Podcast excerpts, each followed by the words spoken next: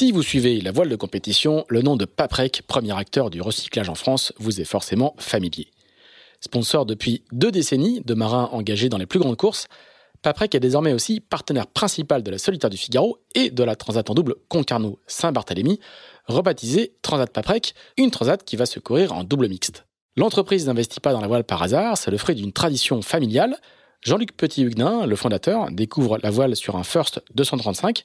Sébastien, son fils aîné, directeur général du groupe, le convertit à la course, fêtant même ses 40 ans en participant à la solitaire du Figaro en 2018. Mais si Paprec s'affiche aujourd'hui dans la voile de compétition, ce n'est pas qu'à cause de la passion des patrons, c'est aussi parce que les valeurs de la course font écho à celles du groupe, la ténacité, l'humilité, l'adaptabilité. Des qualités indispensables à terre comme en mer.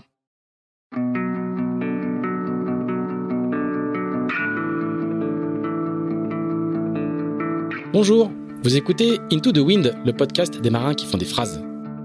Into the Wind est produit par Tip Shaft, le média des professionnels et des passionnés de voile de compétition. Tip Shaft, ce sont deux newsletters hebdomadaires en français et en anglais, des podcasts, des événements, des formations ainsi qu'un festival de films et un studio de production de contenu que vous pouvez retrouver sur tipandshaft.com. Je suis Pierre-Yves Lotrou et je vous souhaite la bienvenue dans ce nouvel épisode d'Into the Wind.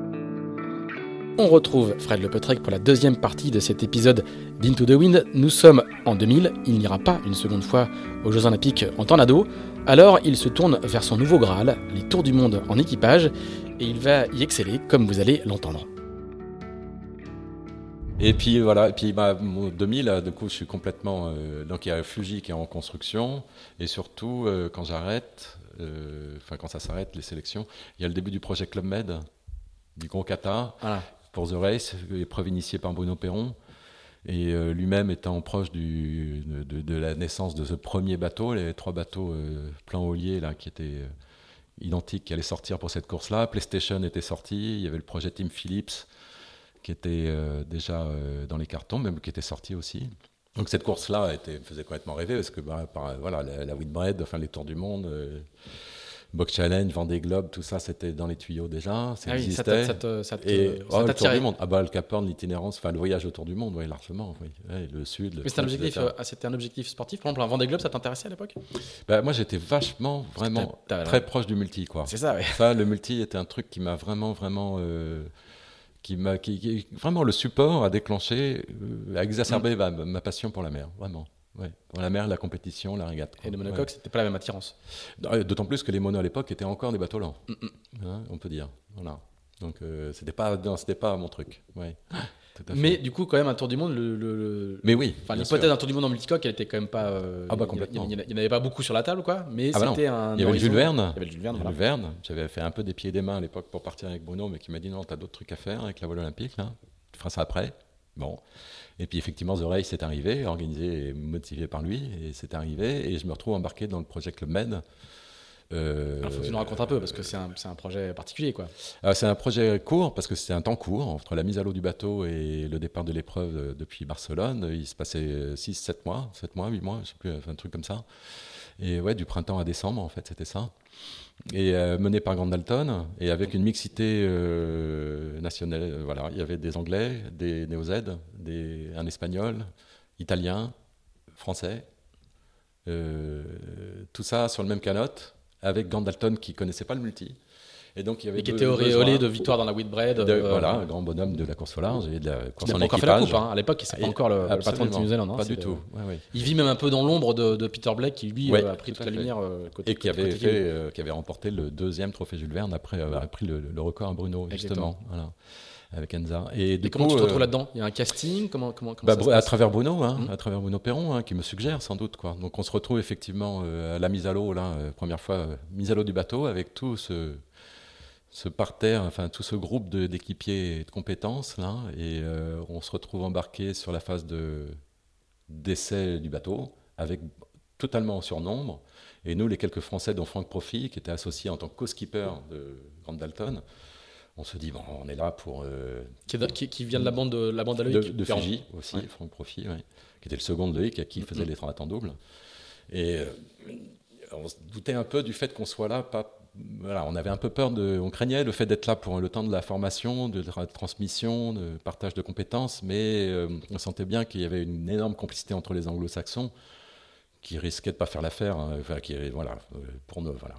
Donc on en sentait ça. Par contre, il y avait une volonté de la part de Bruno et, et des partenaires de la course de, faire de, de l'international le plus possible. Donc il y avait les deux, il y avait les deux options.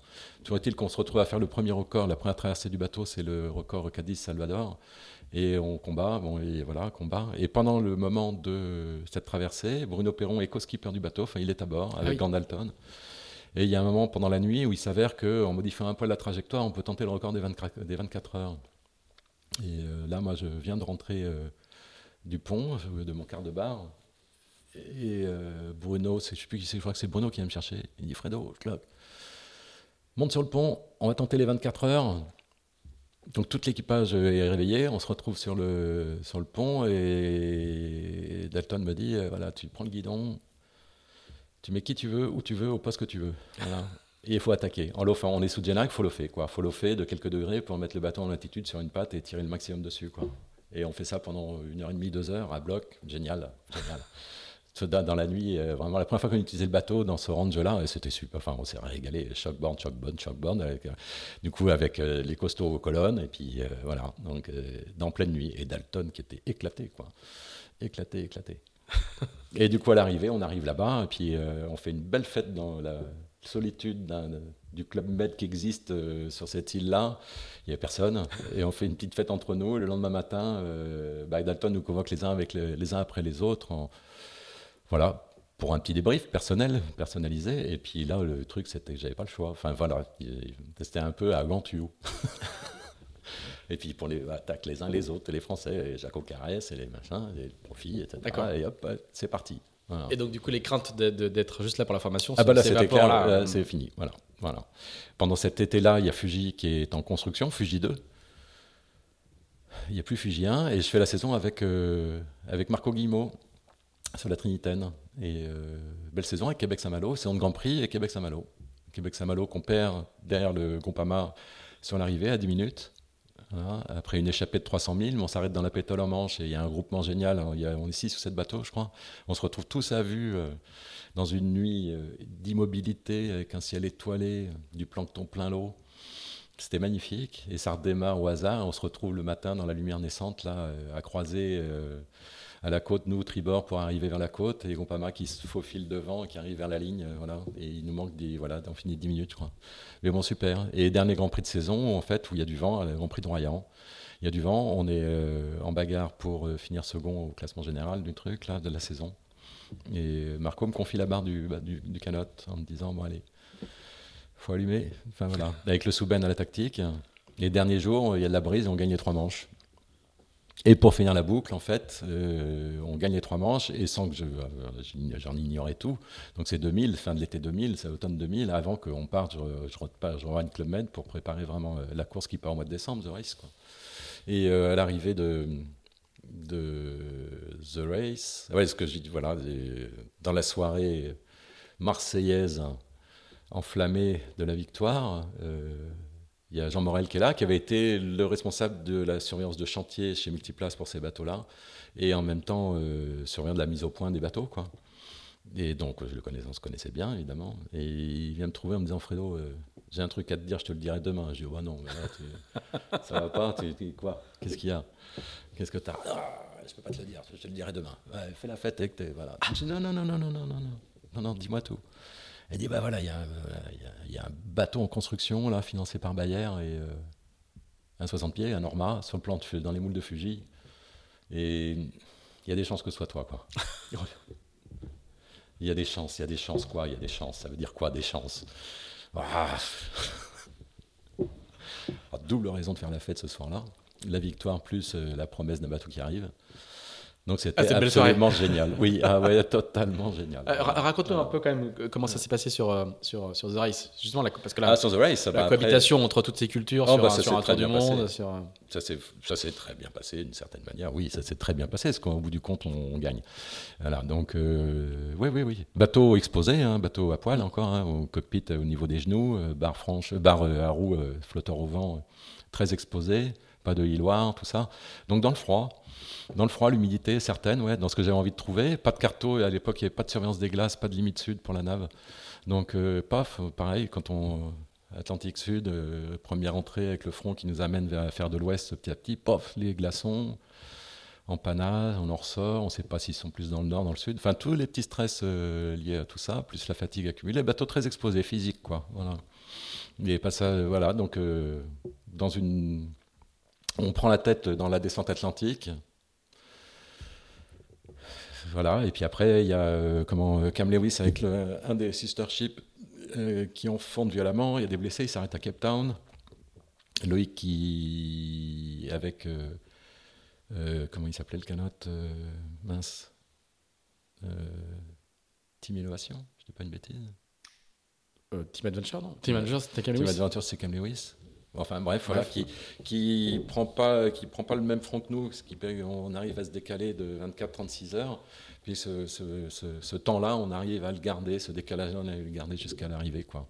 Voilà, donc donc super. Enfin, belle, expérience avec Beaucoup de, oui, grosse richesse. Grosse richesse, euh, même c'était un projet mené de manière. Euh, parce que comme euh, le partenaire était Club Med, on est parti s'entraîner pendant deux mois à Villamoura, mm. au sud du Portugal. Et en toute intelligence, le partenaire, comme on était absent complet, faisait venir les familles tous les 15 jours pendant une semaine. Et on a passé, du coup, il y avait 13 enfants de différentes nationalités qui étaient tous à peu près, pas du même âge, mais dans la petite enfance, quoi, quand même. Donc ça a donné lieu à voilà, des séquences de vie qui étaient riches, ouais, très très riches.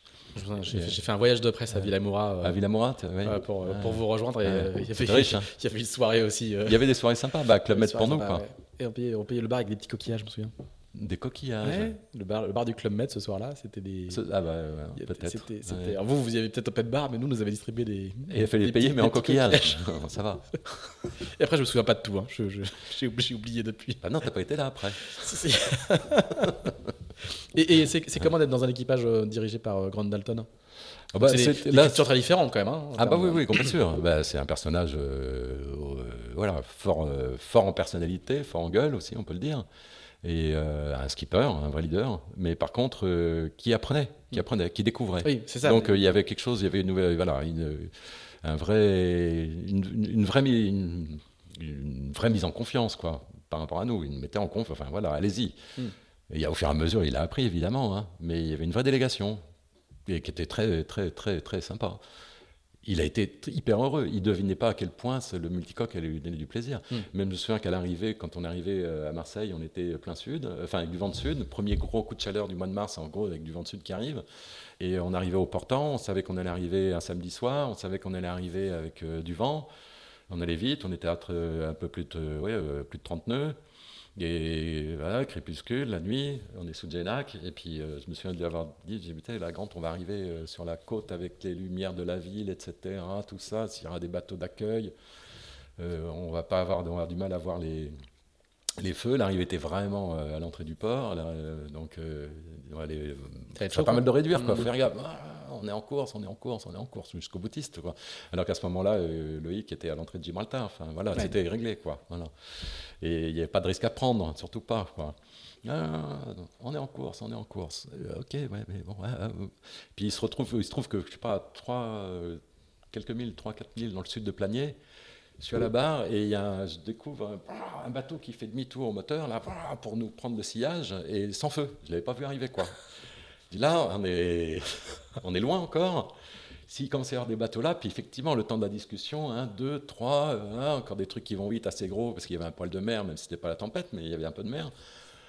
Là, puis les lumières de Marseille, puis effectivement, là, tu ne définis plus rien, qui est qui, quoi. Donc, euh, et là, du coup, on réduit, hein, on roule, Solène, puis on a passé la ligne à pas lent, avec des bateaux partout, et dans l'euphorie marseillaise, c'était génial, une arrivée exceptionnelle. Il ne devinait pas un instant qu'on puisse être accueilli comme ça. Euh. Donc ça l'avait complètement surpris, éclaté, et heureux, profondément heureux, quoi. Des, une belle, belle, belle, belle, aventure, belle histoire, belle aventure euh, humaine et technique et technologique. Et beau parcours géographique, belle course, enfin tout. Moi j'étais comblé. Hein. D'autant plus après avec la séquence avec Jean qui Alors bah, a priori il va y avoir. En euh, arrivant. Euh, et donc ça se confirme? Comment, comment, ah bah oui, ça, se confirme. Bah, ça se confirme. Quelques, un peu du délai de temps, mais enfin quelques semaines, quelques. Voilà. Quelques semaines, un mois, peut-être après, je me retrouve chez Bayer à Paris. avec le, et c'est lui qui t'avait choisi comment, comment ça s'est passé? Il y, avait eu, il y avait eu à l'époque, il y avait plusieurs personnes. Il y avait Franck Profit, il y avait Mijdej, je crois. Et Mijdej venait de trouver Géant comme partenaire, donc il avait renoncé à sa candidature, ou en tout cas il n'avait pas fait partie, je ne sais pas dans quel... Voilà. Et puis c'est moi qui ai été mais tu avais été, avais été auditionné Non? Oui, oui, entretien, ah bien sûr. Oui, entretien. Mais, mais quand euh, tu avais fait les entretiens avant, avant euh, Zoris? Non, non, après au retour. Ah oui, ah, d'accord. Après l'annonce euh, de pendant la soirée d'arrivée. Oui, tu allé, allé à la défense. voilà, exactement. Avec une veste. Voilà, non, pas une veste, non. Je suis allé le. Oui, enfin, voilà. En étant le plus possible moi-même, hein, sans en rajouter. Et c'est un objectif d'être skipper de Dorma? Bah, tu cherchais pas de sponsor spécifiquement ou ah non, non, j'étais pas dans avais plutôt une vie d'équipier. Euh, ouais, absolument. Moi, j'adorais euh, aussi effectivement passer d'un équipage à l'autre et m'enrichir de tout ça. en me disant un jour, moi, ce qui est aussi le truc qui me faisait rêver, c'est de faire un jour. Il y avait deux, il y avait deux courses. C'était la Transat anglaise que j'avais été nourri de ça quand j'étais ado, la Transat anglaise, et puis euh, le Rhum à partir de 82, quoi. et le solitaire t'a tiré quand même. Ah oui, oui, oui. Ben, j'en faisais beaucoup tout le temps. c'est la manière par laquelle j'ai appréhendé mon bateau, le fait de faire du bateau. C'était sur des petits supports, mais euh, voilà, le 485 ou le Dart, c'était énormément de solo. Mais le solitaire en Norma, c'est quand même une autre paire de manches. Ah bah oui, mais bon, voilà, pas grave. même pas peur, non, non. Non, non, non, non, non, non. Non, non, j'en avais envie, mais après, voilà. Je voulais pas consacrer mon temps, me sacrifier du temps de navigation et des projets pour me consacrer à une recherche obsessionnelle de partenaires. C'était pas un mm. préalable. Je voulais, pas je voulais d'abord naviguer, d'abord vivre ça. Voilà, d'abord naviguer. Voilà. Et donc, euh, en me disant qu'il y avait une dynamique, sans y réfléchir, hein, c'était des processus inconscients, mais il y avait une dynamique dans la série qui faisait que des choses allaient se passer. Quoi. Je ne savais pas, euh, voilà, je ne le, revendiquais pas. Hein. les, gens savaient que ça me faisait rêver, que j'avais envie de. mais euh, voilà, j'allais pas mettre un préalable en me disant bon, je me transforme en VRP pour aller chercher des sous. Je voulais d'abord naviguer, vivre des épreuves, des courses au milieu d'un groupe, quoi. Voilà. Et alors comment tu vis, comment, tu vis cette nouvelle vie de, skipper, de chef d'équipe? C'est une, découverte, ah bah, c'est un, bah, gros changement, hein, donc. Euh. Ah oui, oui. Bah après, j'avais déjà vu fonctionner les équipes d'Orma, hein, tu mmh. vois, donc je débarquais pas non justement, plus. Euh, justement, je veux dire, euh, donc ça change la donne. Es plus, justement, t'es plus l'équipier qui n'a que entre guillemets son. Sac non, par contre, quand tu es au guidon d'un bateau comme ça, c'est toi qui, dans le moment où tu as le guidon t'as, avoir la barre, tu as la main, mmh. tu as la main, tu as l'autorité à ce moment-là, en tant que tacticien aussi un peu. Voilà, tu oui, mais t'as pas la relation avec le skipper, avec le, avec le, le partenaire, t'as pas. Ouais. Bon, ça c'est des RP, c'est de la nave, c'est des discussions. Les gens étaient venus, la définition de, du, partenaire à ce moment-là de Bayer, c'était de rester là pendant 10 ans. Voilà, donc il y avait un truc à construire dans la durée. Ils savaient en pariant sur moi aussi que j'avais pas forcément euh, toutes les, les, les, compétences au moment pour euh, prétendre la victoire. Le bateau était un super bateau enfin en tout cas bien né, enfin un bon bateau pour dans des bons moules, etc. Plan Nigel avec euh, dans les moules de Fuji, euh, etc. Il y avait un truc à construire sur un temps long quand même. Hmm. Voilà, donc euh, voilà, une équipe simple, voilà, réunir une équipe. C'est le moment où à la Trinité se construisent quatre hangars aussi. qui permet à Bayer d'en acquérir un et du coup d'avoir un bateau et un chantier, un endroit où le ranger et faire des chantiers et la maintenance à la Trinité, bateau basé à la Trinité. Il y, en a, il y a plusieurs ormas à ce moment-là à la Trinité, de nombreux donc dans un cocon de gens avec lesquels j'ai navigué aussi, euh, Jean Morel qui est directeur de l'équipe, euh, un environnement euh, rassurant permettant de se dire on a un temps pour apprendre, enfin j'ai du temps, voilà, j'ai un peu de temps, il n'y a pas forcément d'urgence. Voilà. Par contre, après, sur l'eau, évidemment, l'urgence, ça vient tout de suite. Sur un départ, tu n'as pas envie de perdre. Quoi, voilà. Mm. Mais bon, on avait fait trois au Grand Prix de Fécamp, je me souviens, cette année-là. Et après, bah, il se trouve la route du Rhum, parce qu'on met un bateau à l'eau en 2002. Et route du Rhum 2002, j'ai fait un peu de solo en entraînement, qualif et autres, mais euh, comme je disais aussi, c'est des programmes d'équipage, donc euh, il y avait pas mal d'autres épreuves à, préparer. Le temps de solo n'avait pas été très long, puis la fameuse 2002, là où il y a cartouche énorme prévue, attendue, mais pas autant qu'elle a été euh, réelle. Quoi. Mmh. Et tu pars dans quel état d'esprit quand tu... J'y vais, quoi. J'y vais. Je me pose pas plus de questions que ça. C'est que ça va être. J'ai confiance dans le canot. Bon, j'ai confiance dans ma capacité à gérer le, l'accélérateur, à prendre les décisions pour mettre à l'abri euh, d'un catch à virage, par exemple. Enfin, c'est la première chose qui vient à l'esprit, effectivement, mm. ça. Je me sens à l'aise avec le canot, quoi. Je me sens pas perdu dessus, quoi. Voilà, pas du tout. Et euh, ça me fait pas peur d'affronter ce qui est prévu. Euh, voilà. Après, ce qui s'est déroulé réellement, là, c'était une autre paire de manches.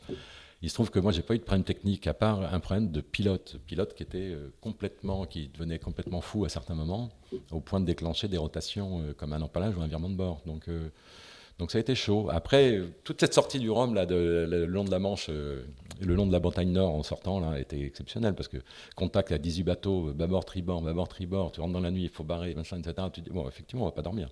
Là, on dort pas, là, on dort pas, on dort pas. Mais y a un moment où en tribord, on est vers la côte parce qu'on cherche toujours à aller chercher un peu à gauche, qu'il y a de l'ado en bâbord, et puis on se met à l'abri de la mer. Et je suis avec, euh, au contact avec, euh, avec Jean Le Cam sur mon duel. On est vraiment séparés de un demi-mille, quoi. Voilà. Lui auprès tribord, moi aussi, sous son vent. Et, et j'entends à un moment, bah, enfin, l'alerte arrive, bon duel rentre dans le groupe AMA. Je dis, alors là, putain. Il y a dingue, on est revenu, mais je sais pas comment, parce qu'ils étaient de, le groupe AMA Fuji était devant. Je dis, comment, comment, comment on a fait pour venir? Je suis à la table à cartes pour essayer de comprendre, etc. Et puis là, en fait, je sais plus, je, vois rentre, Bonduel rentre dans le groupe AMA qui s'est retourné. Quoi s'est retourné pendant l'impact Comment c'est possible Non, en fait, à l'envers. Est-ce que sur le moment, j'avais vu disparaître Jean? Et je me dis, donc il a viré, pourquoi il a viré? C'est pour ça que j'étais à la table à carte. Pourquoi il a viré? Pourquoi je ne comprends pas? Pourquoi il a viré là? C'est de comprendre, comprendre, comprendre pourquoi il a viré. Il a forcément raison, ces gens. Mais pourquoi il a viré? Bon, je vois pas pourquoi, je vois pas pourquoi. Puis là, paf, duel rentre dans le Groupama. Quoi, quoi, quoi? Qu'est-ce que c'est? Et là, je comprends, en fait, voilà, dit Groupama. Voilà. Et puis le lendemain matin, donc la nuit, passage de Fronveur, la baston qui. La mer, la mer, déjà la mer, ouais, de la mer, euh, un riz, deux riz trinquettes, voilà, de la mer, du vent, tout ça. Je me souviens de la déclaration de Bertrand Debanque qui était sur l'ancien Fuji avec Covefi comme partenaire. Il disait c'est n'importe quoi, moi j'y vais pas. Quoi, comment ça? Pourquoi? À ce point-là Et puis c'est vrai que la mer est dure, enfin ça se creuse, machin, etc. Enfin rien d'exceptionnel encore. Et là, je me fais trahir par le pilote à un moment donné. Euh, j'étais, j'avais pas dormi, j'étais trempé, etc. Trahir par le pilote qui m'oblige à faire demi-tour. Donc je rentre euh, à Belle-Île en faisant de la route, rattrapé par du vent et la mer qui grossit, le premier front, quoi, la mer énorme. J'arrive à Belle-Île, euh, voilà, passer les poulains, la mer est bien, bien, bien costaud. L'équipe arrive en zone, en semi-rigide depuis la Trinité mm, pour gérer le problème. Voilà, je mange, je dors un peu, et ils me disent Ok, c'est bon, c'est reparti. Je repars par le sud de Belle-Île. Kerdonis, ressort, etc. C'est reparti à l'attaque, etc. J'étais routé par Bernot, et je me souviens d'être en bâbord avec du vent de sud euh, sur Roi qui devait refuser au passage de fond, tout ça. Et puis. Euh, d'un seul coup, je prends une ado euh, énorme, avec du sud-est et renforcement de dino du vent, le temps de gérer la crise avec le bateau qui accélère au reaching, etc., qui s'envole sur les vagues qui sont de face encore, etc. Tac, tac. J'appelle Bernot et je lui annonce que j'ai du vent euh, euh, sud-est, là. là. D'un seul coup, ça vient de faire 40 de gauche, là, et, c'est rentré. Ah, c'est pas possible et tout, si, si. Ah, putain, attends, je, te, je regarde et je te rappelle. Et là, elle me dit, oh Fred, là, ça va pas le faire du tout. Tu te casses de là, tu rentres. Ah bon? D'accord À ce point-là, mais pas du tout, comment ça, pas du tout mais là, tu t'enfuis. Tu, vas te foutre à l'abri, quoi. Ça va pas le faire du tout. Et ça, c'est le front qui a euh, massacré tout le monde, quoi. Et il avait, personne n'avait vu avant mais c'est une dépression secondaire en fait qui s'est creusée sur euh, dans ces, voilà et avec un renforcement du vent qui montait, euh, avec euh, générant une mer croisée énorme, etc., déferlante et machin, qui mis tous les bateaux euh, en vrac. Il y a plus, là, il y avait eu alerte, il n'y avait plus de circulation maritime, il y a le prestige, le pétrolier qui a coulé. c'était et, et, les, mm. bateaux, les plans RNS comme le tien, mm. ils avaient déjà, ils avaient déjà réduit en morceaux ou parce que c'est, il y, a ça aussi quand même. C'était Fuji et Takini et Fuji sont, Fuji dans le moment, qui était en avance sur moi bien sûr, donc il était en avant dans le, la, les conditions de mer dure. C'est j'ai un peu du timing exact quand je l'ai appris, mais, euh, mais ça doit être ça à peu près. Moi, je suis rentré en fuite, sous ma seule pour finir à la fin. Mais énorme. Ah, quand même. Ouais, là, parce que le fond me rattrapait. Sous ma seule, je me souviens d'être rentré dans la baie de la Trinité euh, avec une mer que j'avais jamais vue dans la baie, quoi, et de nuit. Et en me disant à un moment, je me rapprochais de la côte, je me dis, mais l'équipe, jamais, c'était plein sud le vent, là. Et il y avait. Pour euh, rentrer dans le Ça rentrait pile dans l'axe de la rivière. Et je, dis, mais là, je me suis arrêté au milieu de la baie en me disant, ça va, ils vont pas pouvoir sortir, les mecs, ils vont pas pouvoir, ça va pas être possible. Et euh, donc je rentre en communication avec eux et ils me disent, ouais, c'est bon, il y avait plusieurs équipes, euh, tout le monde était dans les odes, etc. On est nombreux, on va se débrouiller, t'inquiète pas, tu te ramènes. Et ça va le faire. Donc, euh, mât dans l'axe, plein cube, ma seule, hein, et, mais le bateau était à 15 nœuds. Quoi. Sous ma seule. Bah, ça va vite. Et puis avec l'air, avec les vagues, il y avait de la mer. Hein. Et euh, je me suis dit, bah, en rentrant, de toute façon, euh, c'était mi-marée, je me souviens, j'ai dit, bah, de toute façon, pire. Je suis dans les parcs à vitres. Je me fous dans la vase, hein, et puis il ne se passera pas grand-chose, des rives relevées, etc. Voilà, ça va, voilà. Alors, je me fous dans la vase, et puis voilà. Et puis ils, avaient, ils ont réussi à me foutre au moule, parce que c'était à ce moment-là, il n'y a pas de ponton, donc c'était au, au mouillage. Au mot de Caradec, là, et pof, il y en a plusieurs qui étaient passés à l'eau, etc. C'était débrouillé dans les hurlements du vent. Il y avait 50 nœuds, quoi. Oh et puis le vent est remonté derrière, etc. Puis le lendemain, il y avait baston, c'était pas gérable. parce que t'as pas dans l'idée de repartir. Eh ben oui. Et là, à ce moment-là, je me souviens très bien, j'étais donc à la Trinité, effectivement, et Jean à Camaret, avec mon duel, en train de réparer. Et il y avait Mich qui était en train d'arriver vers Madère, je crois. Les autres, ben, cassaient les uns après les autres. Il y avait Lalou et euh, euh, Marco, et, qui eux avaient taillé plus plein ouest, qui avaient passé les fronts dans le dur aussi, mais peut-être pas pris la secondaire aussi fort. Et il y avait euh, Jean-Luc Nélias à Port-Laf avec Belgacom.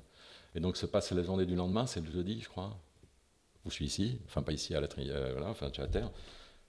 Le lendemain, le vendredi, il est censé y avoir le bascule avec le Norrois qui arrive. il y a un grand flux de Norrois qui part de l'Irlande, même plus, qui va jusqu'au Portugal et ailleurs, etc. Et avec 30 nœuds, 35 nœuds fichiers, en se disant, bon, ben, allez, on repart là-dedans. Mais moi, du coup, en m'en mettant à l'eau, enfin en repartant de la Trinité, euh, c'était pas, il y avait la flotte était, euh, enfin c'était pas ridicule en termes de classement. Il y a des mm. bateaux qui étaient lointains, mais mm. c'était pas ridicule. Euh, et, j'avais, voilà, on a échangé avec Jean et Jean-Luc pour savoir sûr, parce que 35 nœuds sur le fichier, etc. Tu dis, il va peut-être en avoir 40, 45, ça peut être bien orageux, etc. Voilà. Ça a été le cas. Jean-Luc à ce moment-là, il, s'est fracassé sur une bouée de chenal, là, enfin la sortie de la Trinité, par l'AF. Et moi, en fait, en pluguant, il n'y avait pas de vent, hein, il y avait très peu de vent, il y a quelques nœuds dans la baie qui vont, le flux était plus au large. Et en repluguant le pilote, euh, là, puis, barre dans le coin, virement de bord, etc. Je dis, putain, là, donc là, j'appelle à terre, je dis, bah, c'est reparti en vrac, le pilote, là, euh, il veut rien savoir. Attends, j'arrive, on arrive, pas possible, etc. Et puis là, Jean me rappelle, oh là là, il y avait Fuji, donc il avait déjà cassé. Puis là, il y a Takini qui était en train de se disloquer. Enfin, il dit, là, Fredo, on va rentrer, hein, on, on garde le bateau, on essaie de comprendre ce qui se passe. Là, apparemment, il y a un problème. Là. voilà. Bon, le bateau avait aucun problème, mais voilà. Donc la fin du rhum, pof, terminé. Mais au final, tu as préservé ton bateau. Oui, le bateau était intact, oui. Voilà. Mais j'avais pris une bonne séquence. Et, est-ce que ça, ça, ça, un style dans, dans, l'esprit du sponsor qui, qui, se projette sur 10 ans Je suppose. qui au final va, va arrêter plutôt que prévu à ce moment-là, oui, parce qu'après, bah, effectivement, ça a été compliqué. Enfin, moi, après, j'ai vu. Euh, voilà. Euh, au printemps, enfin voilà, ces bateaux cassés. Oui, il y avait plein d'élan, eux, partis euh, dans l'idée de rester sur un temps long. Euh, il y avait eu beaucoup de critiques de la flotte, enfin de cette série-là, formulée par la presse généraliste, parce qu'évidemment, c'est des moments où le Rhum, tout le monde s'y intéresse. Et donc, souvent, dans ces cas-là, la critique est un peu rapide et pas raisonnée. Et il y a eu beaucoup de débats avec des propos définitifs critiquant euh, l'irresponsabilité générale des gens qui allaient dépenser de l'argent en cassant des bateaux qui valaient des fortunes, en gros, pour schématiser, mais bon, voilà. il, y avait le, il y avait les chiffres, 18 bateaux au départ, 3 à l'arrivée, il y avait, bah ça qui, était quand même douloureux. Ah bah oui, non, en plus, c'était aussi vachement les sans-analyse, parce que c'était mm. lié à une évolution euh, avec, avec, beaucoup de bateaux neufs, parce qu'il y avait beaucoup de bateaux récents, et une évolution dans les, dans, dans, avec des matériaux d'âme qui étaient passés pour beaucoup en nid d'abeille, euh, etc. Enfin, il y avait une évolution dans la technologie et dans la technicité, dans le mode de construction qui a été critiqué d'emblée, mais encore une fois dans des conditions exceptionnelles. Faut pas, à ce moment-là, il n'y avait pas. la navigation maritime était arrêtée.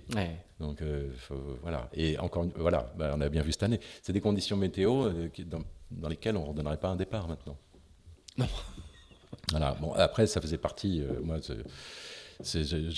appréhender large, avoir envie de large, c'était aussi se confronter à des situations imprévues. À tout, tout est possible. Et pour moi, dans mon esprit, il n'y avait pas de de raison objective de ne pas y aller. Quoi. Voilà. C'est fait pour ça. Hmm. C'est une aventure. Donc c'est aussi fait pour ça. C'est pour, euh, c'est ce qui fait, ce qui, ce qui anime de se confronter à l'imprévu. C'est ce qui anime le fait d'aller en mer aussi, comme d'aller en montagne, comme de s'exposer à ses propres limites ou à des limites d'un matériel sur lequel on navigue. Enfin bon, bref, ça fait partie. Il n'y a pas de limite à ça. C'est une activité nos limites pour moi. Quoi. Voilà. Alors après, du coup, euh, le, Bayer va arrêter euh, un peu plus tard. Il y a comme une L'année suivante. L'année suivante. Oui. Euh, et puis ça, c'est une, année où il y, a un moment, on va, devoir parler de, tes, problèmes de santé parce que c'est aussi à ah la fois une histoire difficile, mais aussi une belle histoire. oui, hein, euh, oui. Euh, Tant qu'il y a des solutions. Exactement. Est-ce que tu peux nous raconter cette, séquence qui est assez, qui est, assez importante justement de, cette année 2003? bah, Oui, tout bêtement. En fait, le bateau, on le fait voler pendant l'hiver. voilà, en termes de voile, de technique. Enfin bon, voilà, on le fait voler, bah, remis à l'eau. Et là, en fait, je Comment ça se passe Oui? Euh, oui, c'est ça. Oui. Bah, en tant que responsable du canot, bah, enfin, en étant en tant que skipper en mer, je, propose à toute l'équipe de, de faire un test à l'effort en disant voilà, c'est quand même c'est intéressant de se connaître pour soi d'abord. Et puis, euh, on ne sait jamais, on peut avoir un pépin qui n'est pas révélé parce qu'on n'est pas âgé, etc. On peut pas se rendre compte. Moi, j'étais déformé à l'exercice parce que j'en faisais tout le temps avec euh, l'équipe de France.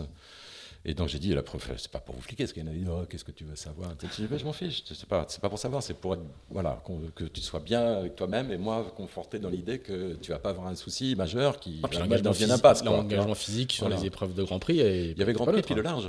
il y avait aussi le large, quoi. Les entraînements, les, les régates, enfin il y avait le large aussi. Donc j'ai dit, bon, voilà, ouais. ok, d'accord, bon. Toujours est-il que ben, j'ai dit, moi je le fais aussi. Ben, voilà, j'en ai fait plein dans ma vie, etc. On m'a toujours félicité pour mon état cardio, au contraire, pour mon amplitude cardiaque qui était rare. Enfin voilà.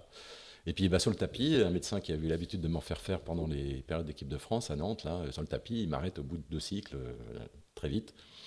Ils disent Fredo, je sais pas ce que tu as, mais ça va pas du tout. Je dis comment ça Ça va pas du tout. Tu m'as toujours félicité pour mon état cardio. Qu'est-ce que tu C'est l'enregistrement de quelqu'un d'autre que tu as. c'est pas. Non, non, non, non, non. Je sais pas ce que tu as, mais il faut que tu ailles voir un cardiologue. Je dis, bon. Là, franchement, là, bon, bref, bizarre. Même partant de là, je me dis, parce que ces trucs sont mal réglés. Enfin, il y a un truc, il y a un mm. bug technique, quoi. Voilà, c'est comme mon pilote. Là. ça va pas du tout. Et je vais voir une cardiologue ici à, Vannes, une femme qui s'appelle euh, Morillon, docteur Morillon, que je suis allé voir récemment encore, parce que du coup, je fais des contrôles, et euh, qui me dit, euh, voilà, qui fait une échographie, et en prenant, je la voyais s'acharner sur une côte et une dogue, elle reprenait, reprenait, reprenait, reprenait. Et elle me dit, monsieur, vous avez une grosse aorte. Ah ouais, bon, et alors Qu'est-ce que ça veut dire? Ah bah, euh, Ça veut dire qu'il va falloir s'en occuper.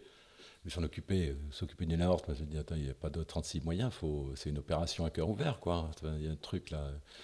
Alors j'ai attendez là, de s'en occuper, euh, c'est pas tout de suite, parce que là je, viens je vous explique ce que je fais, je suis skipper d'un bateau financé par Bayer, et à ce moment-là, je portais les couleurs de mécénat, mécénat chirurgie cardiaque aussi, ce qui était assez comique si on peut le dire. Et du coup, je lui dis, ben voilà, bah, je, voilà ce que je fais. Je finis par la à Jacques Vabre en 2003, là, en novembre, et elle m'écoutait avec euh, un regard euh, impassible quand même. Elle me dit, mais en plus, vous faites ça, mais monsieur, mais monsieur, mais monsieur, au, mois de novembre, vous serez mort.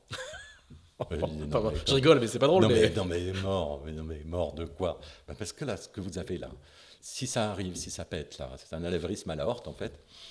si ça pète, mais même si vous êtes sur le chariot qui vous amène en salle d'opération, on ne peut pas vous rattraper. Quoi ah Donc j'ai bah, bateau à l'eau, tout ça. Donc je demande à Jean qui voulait plus skipper un bateau parce que avec l'histoire qu'il avait, avait perdu avec Paul Vatine sur une, Jacques Vam, là, il, voilà, il s'était mis en retrait, donc se consacrer à de la prépa, de suivi de construction, en l'occurrence là en tant que manager de l'équipe, directeur de l'équipe, là, mais euh, voilà. Je lui demande de le faire, quoi. Ça reste entre nous, enfin au sein de l'équipe, il a les compétences largement pour le faire. Je lui ai dit, je, bah, je peux, voilà, je, impasse, il faut que je me fasse opérer le plus vite possible. Il y a un temps de récup évident, enfin nécessaire. Euh, il y a début de la saison. Est-ce que tu veux bien la faire? Moi, je reviens euh, pour la deuxième partie de saison, quoi. Ah, il réfléchit, il dit Ok, allez, je le fais pour toi, on le fait pour nous, et tout, c'est parti. il démate dans la première course, euh, qui est une course de liaison vers la Méditerranée, là. Démate avec le bateau. Hein. Après, il se trouve qu'on met, enfin, je me retrouve avec une pression que je n'avais pas prévue pour revenir au plus vite. Donc, donc, je reviens au Grand Prix de Marseille, mais avec un mât emprunté à la Loue qui était un mât très souple, qui correspondait pas à nos voiles. Enfin bon, bref, c'est compliqué. Mais on, fait, on est quand même en tête le premier jour, avec 13 bateaux. Au Grand Prix de Marseille, il y avait 13 bateaux. On est en tête le premier soir, ce qui pour moi est génial, évidemment, mais, euh, et pour le sponsor aussi, mais qui s'emballe et qui ne comprend pas très bien pourquoi euh, l'issue. Euh, après, il y en a deux journées avec du temps médium qui demande de la surpuissance. Le premier jour, c'est, c'est de la brise, de la vraie brise, là, bien, bien dure. Et puis voilà, et puis, ben, voilà, on finit. Et puis, trois temps double, là, où on finit, et je fais Jacques Julien Crescent, ouais, Jacques Vam. Avec le flotteur qui prend l'eau complètement, le flotteur d'appui, le tribord, parce que la de Jacques Vabre se joue vachement en bâbord à mur, et on, euh, qui prend l'eau, donc on s'arrête une fois à Madère, on vide, machin, et puis en fait, il n'y a pas les moyens pour réparer ce qu'il faut, et donc on repart avec le puits de feuilles qui prend l'eau quand même, et on finit ben, un peu loin, mais on finit quand même. Puis là, à l'issue de ça, paf, fini. Le projet a arrêté, malheureusement. Et c'est Bayard qui arrête et ah, c'est Bayard qui arrête. pourquoi ou... Parce que réorientation, changement de directeur, enfin hmm. bon, après tout, euh, voilà, c'est des choses euh, qui se décident sans moi, évidemment, sans, mais je ne sais pas exactement ce qui se dit, ce qui se passe dans la tête des uns des autres, mais hmm. voilà, à ce moment-là, ça s'arrête malheureusement. Et le bateau est exploité pendant un an, juste en RP.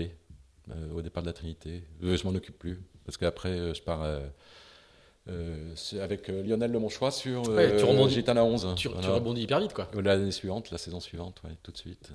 Alors, c'est un autre monde pas tout à fait, ça reste un 60 pieds hors Mais je veux dire, en termes d'environnement, on est dans, dans, une, dans une écurie privée, c'est plus un sponsor qui a un grand groupe de, de chimie et de santé. Oui, c'est pas tout à fait la même chose, ouais, bien sûr. Ah bah non, c'est pas la même chose.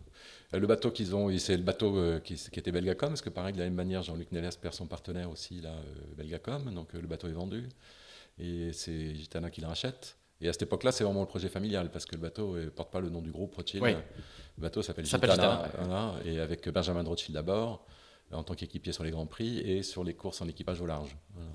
Et donc, euh, donc je me retrouve le, voilà, skipper du canot pendant deux saisons, jusqu'au Rhum, euh, là, avec de belles choses, des grands prix, un grand prix gagné. Il y a Groupama 2 qui est mis à l'eau et qui est euh, vraiment l'engin pour gagner des grands prix. enfin, un bateau bien, voilà, bien né, bien équilibré, léger, etc. Qui nous met un peu tous la misère en grand prix. On en gagne quand même un, mais du coup, on fait second de la saison quand même. Et euh, ce qui était bien, en ayant fait deux à la Jacques Vabre, avec Diane Guichard, que je prends dans le groupe, enfin que je prends à bord, enfin que, à qui je demande de venir faire la tactique et de faire la Jacques Vabre. Et les filières tornadistes encore Ouais, ouais, ouais. Puis évidemment, avec Yann, quand on s'est rencontrés pendant la préparation, euh, fin 96, qui sont arrivés toute la fin 96, et la dernière année, quoi, et euh, la préparation Sydney, on était très proches, très liés. voilà, c'est quelqu'un à qui je m'entendais très bien techniquement. voilà, techniquement et euh, humainement. Et euh, du coup, euh, j'avais vachement envie. On rêvait tous d'être un jour, voilà, effectivement, si là, voilà. Il était équipier de Pierre Pennec, donc on, a plusieurs fois rêvé à l'idée de se retrouver moi au guidon et lui à la tactique sur des grands prix, quoi, en disant oh, ce serait quand même cool de faire ça. Et puis bah ça est arrivé, voilà, c'est arrivé. Donc on a fait une belle saison ensemble. Après, il y a eu la Jacques. On finit souvent la Jacques euh, on a fait un podcast avec lui. Euh, on a enregistré un épisode d'Into the Wind avec lui aussi. Mm. Et il a vécu le même cette semaine entre croisements entre Orma et, et, Vie Olympique euh, de la même manière que toi. Tout hein. à fait. complètement. Bah, en fait, moi, il y avait, pour revenir un peu en arrière, en fait, l'idée qu'on puisse passer de l'un à l'autre m'était confirmée par le fait que une image qui m'avait complètement frappé et qui a frappé le monde maritime, là, c'est l'arrivée de Québec-Saint-Malo avec Royal qui gagne juste à la fin avec Yves Laudet qui est à la barre et la photo il y a Yves Laudet qui est comme ça avec le Caradec qui est éclaté aussi haut. ça, à ce moment-là, je me suis dit, ben ouais, le rhum, le rhum, le, être, être, faire du petit kata et pouvoir euh, guidonner avec, enfin, être au guidon d'un grand canot, d'un gros, d'un gros multi, c'est possible. C'est possible. Donc le ça, son parcours m'avait bien, bien ouvert l'esprit pour rendre les choses accessibles, faisables, quoi, tentables. À partir de quel moment tu vas, tu vas, il y a une nouvelle séquence qui va s'ouvrir avec, euh, tu vas rentrer chez Groupama? Comment, se passe cette, cette, transition-là? Comment ça se ah bah, euh, Un peu malgré moi. Hein. Avec Gitana, ça s'arrête juste avant le départ du Rhum. C'est Lionel qui prend le bateau, qui gagne le Rhum brillamment. Euh, voilà. Donc voilà, ça c'est bon. La décision qui se prennent comme ça, effectivement sans moi. De manière tranchée. hein bon, bref. J'ai beaucoup regretté, évidemment. J'étais, je me sentais bien tu étais programmé pour le, tu étais programmé bah, pour le. Puis même, on avait, j'avais, on avait fait du boulot sur le bateau pour le rendre encore plus performant dans ses qualités, qui étaient notamment le portant. Et il se trouve que cette route du Rhum euh, euh, est partie au portant du début à la fin. Lionel l'a brillamment utilisé, le bateau, euh, au contraire, largement. Tu n'aurais peut-être pas su faire la même chose, évidemment, mais ça confirmait complètement les choix qu'on avait pu faire, que j'avais pu faire. Et euh, voilà, j'étais très frustré de ça, parce que là, je me sentais prêt. Ça faisait des années d'Orma, des années. Enfin, voilà, je me sentais vraiment prêt. J'en avais envie. Bref, voilà, c'est comme ça. Hein. La vie rêvée amène des surprises, parfois, réserve des surprises. Hein. Mais bon, voilà, après, on est aussi, quand on fait de la compète, on est un peu, malgré tout, formé à la résilience, quoi. Hmm. Voilà. En particulier dans le bateau. Dans le bateau. Puis euh, avec mon parcours, même, euh, voilà, le, le, pépin de santé qui avait précédé, euh, il y a tas de choses qu'il faut. Voilà, jamais pris les, ce qui se met en travers de la vie comme, une, comme, comme un obstacle infranchissable, quoi. Voilà. Hein. On peut l'assimiler, le réfléchir et gérer, prendre du recul, analyser et euh, dépasser ces difficultés-là. Voilà. Et se tendre vers autre chose. Il y a rien de plus important, c'est que, de se, que de se remettre en selle à ce moment-là. Quoi. Et, alors, comment tu te remets en selle alors? Et ben là, à ce moment-là, il y a Franck Profit qui est au sein du, groupe, euh, de, chez, du projet Groupama à Bloc, là, et qui m'appelle. Ils sont, le Groupama 3 est mis à l'eau. Le fantasme du Jules Verne euh, est toujours dans ma tronche, évidemment. Mais, et puis, ben voilà, tout simplement, il me propose de, de, venir faire des essais, en fait, avec les premières sorties offshore du bateau, quoi. Voilà. Et puis, ben, voilà, ça se passe bien, etc. Donc, je me trouve embarqué dans l'histoire complètement, pleinement, en tant que barreur du canot. Euh, parce qu'à ce moment-là, il n'y a pas le droit aux pilotes sur le Jules Verne. Donc, c'est des bateaux à qui il faut barrer de A à Z, 24 sur 24. Voilà. Donc relais de barreur, relais de régleur, relais de voilà tout ça. Et le bateau est génial parce que c'est une espèce de d'extrapolation de, de, ce qui a été appris par les années Orma. Euh, donc c'est un grand bateau qui rompt avec l'idée qu'il faut des plus en plus grands pour aller vite. Donc c'est un plus petit que Orange 2 qui a le bateau. C'est un bateau beaucoup plus léger et qui introduit pour la première fois des feuilles lancées, donc les mêmes à peu près à l'échelle que ce qu'on avait en Norma, mmh. pour faire le tour. Voilà. Donc euh, bateau avec lequel euh, on fait une première tentative. Voilà, c'est ce que je veux dire. C'était génial. Voilà, assez rapidement. Après, on a fait une campagne de record. On a fait Cadiz-Salvador, on a fait Miami-New York, le record de l'Atlantique en 4 jours et 4 heures, je crois, le record des 24 heures. Enfin, le bateau était un bonheur pur à barrer, à régler. Enfin, c'est vraiment un bateau d'un équilibre exceptionnel. Et, euh, et, très sain, très très sain, parce qu'avec l'échelle, en fait, on n'a plus du tout le côté volage, volage, d'un norma. Donc euh, très rassurant. Euh, super rassurant, super équipe, constituée autour de l'expérience. Franck n'avait pas fait de tour du monde, Franck Camas, donc du coup il s'est entouré de gens qui avaient fait pas mal, qui avaient fait du tour du monde en fait, voilà, pour qui pouvaient se projeter euh, vers ce qu'ils allaient devoir vivre sans trop d'inconnus quoi. Mm. Tu es à bord quand, sur la première tentative quand le, quand le bateau casse son flotteur et chavire oui, à bord, bien sûr. Première tentative, effectivement. Euh, début de parcours euh, plutôt satisfaisant avec le bateau qui va vite, etc. On va plutôt. Nous ne sommes plus des temps de passage exacts, mais on est bien. Parce qu'on a une vingtaine de jours Halloween, il me semble, un truc comme ça. Et euh, donc c'est pas mal du tout. Et il se trouve qu'à l'entrée du Pacifique, on râle un tout petit peu parce qu'il y a une dorsale qui est infranchissable. Ça nous oblige à faire pendant quasi 24 heures du cap très très nord, nous éloigner des latitudes les plus courtes et faire un bord en travers de la piste, comme on dit. Quoi.